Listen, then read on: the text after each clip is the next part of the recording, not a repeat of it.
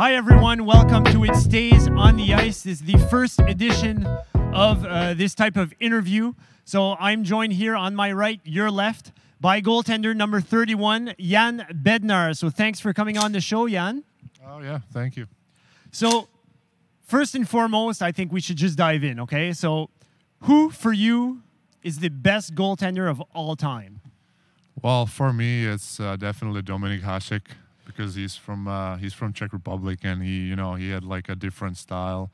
You know, just uh, his diving saves were incredible, and but there's a lot of great goalies in uh, NHL history. So, uh, but that's my favorite one. So when you when you were younger, starting out, did you try to like emulate his moves? Did you try to be Hasek, or did you develop your own style through the years? Well, I didn't try that on the ice because it was really really hard, and uh, I was not too flexible as him. But um, I, I I used to play uh, hockey at home with my dad, so I tried that at, at home. But um, you know, I'm I'm like he's not my um, he's not the type of goalie what uh, what I want to be. Um, you know, I want to I want to have my own style because uh, I don't think the copy is uh, better than original. No, that's So That's a very good point. Uh, so, I mean, I, I, I love that you said Hasek, and it goes into this uh, my next question here. Uh, through the years, because I was a goaltender as well, and I've heard it's probably me, but I've heard that goalies are usually the weirdest or the, the most superstitious players on the team. Like, w- would you agree with that in any way? well, from my opinion, I think it's true. You think it's true? Uh, definitely in the superstitions and uh, routines and stuff like that. So, is there is there something superstitious that you'd like to share that you do that Um, I think who who's watching my uh, my game uh, in the crowd. I think everybody knows uh, about my routine before uh, before each period. Tell us where th- that started where that route where you started doing that routine like did you develop that in the Q or was that in no, a different I'm league I'm doing that. Oh my god, like five years maybe. at least five years wow uh, like if if anybody's seen his start routine every time because you want to explain what you do Um, it's it's just a it's just a like a jump. Uh, jump and land Jump how do you land, land, yeah. on your skates no how, how do you land you jump and like it, kind of like a split yeah, it's kind of like a split. I would I would just jump uh, jump in the air and just split on the ice. Have you had coaches in the past tell you that you know that might be dangerous? Um, not really. Not Like, really. no. Wow. Because I remember watching uh, Patrick Ro- Patrick Roy. That was my favorite goalie of all time, and he used to you know set up at the hash marks and and talk to his post. So that was kind of like I copied uh, what Patrick Roy would do, and and seeing you do your routine. Is there uh, is there something else in the room that like that's part of your your routine, your superstition? Like, is there music you listen to, or Um, no, not really. I just um, I just like to to do my my own uh, own routine before every game, uh, but it's nothing nothing crazy. You know. Okay, just, right on. Uh, just uh, my own warm up, ta- tape my stick, and uh, listen my music uh, before before the warm up. Just sit sit on the bench and and uh, a little bit practice my eyes. visualize? Exactly. So that's that's what I'm doing, and, and I believe in that. I, I believe in that 100% too. Visual, visualization is one of the key things that they try to teach the kids growing up and going through the sport.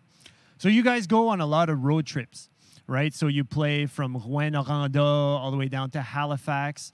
What do you do on the bus just to just to pass the time? most of the time listening music um, sometimes uh, sometimes some movies but uh, yeah most of the time just just listening music So what kind of music are you into? mix of everything so from I like- Taylor Swift? uh, all the not way- really Taylor No, Swift I- actually but, sorry, uh, Tay-Tay. I like rock music I Okay. like country uh, sometimes rap is good Okay. Czech music for sure because I'm from Czech Republic so um, yeah mix of everything Oh, right on. Um, are you are you a podcast listener at all? Uh, sometimes I do listening podcasts, but but most of the time just in the Czech language. Okay, right on. Is it uh, like a sports podcast or is yeah, it more? it's okay. a hockey podcast. Okay, right on. Uh, what would you say is your best skill as a goalie?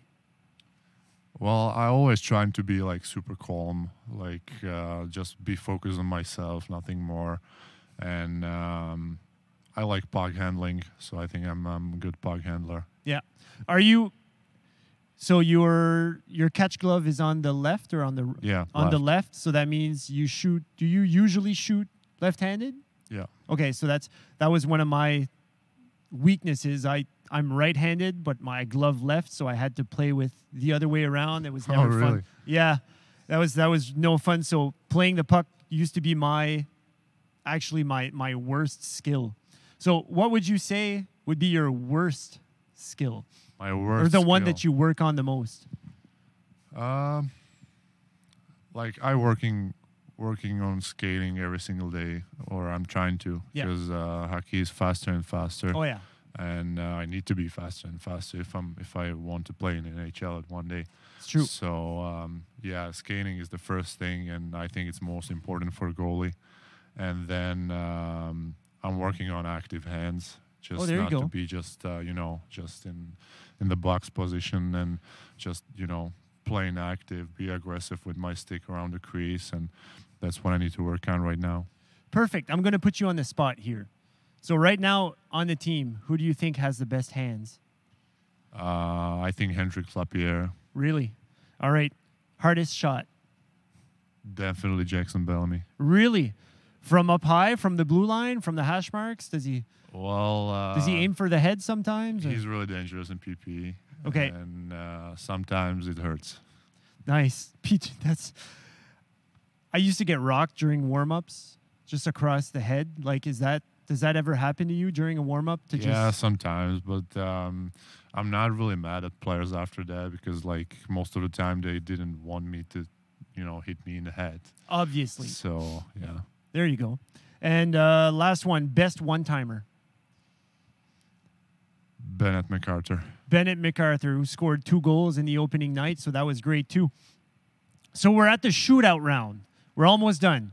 All Okay, right. So shootout round. I got questions for you, either or, and we could try to go as fast as we can. Are you ready, Jan? Okay, yeah, All right, here we go.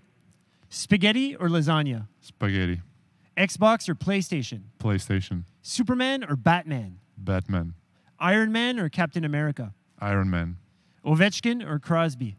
Ovechkin, Carey Price or Henrik Lund- Lundqvist? Henrik Lundqvist, Good answer.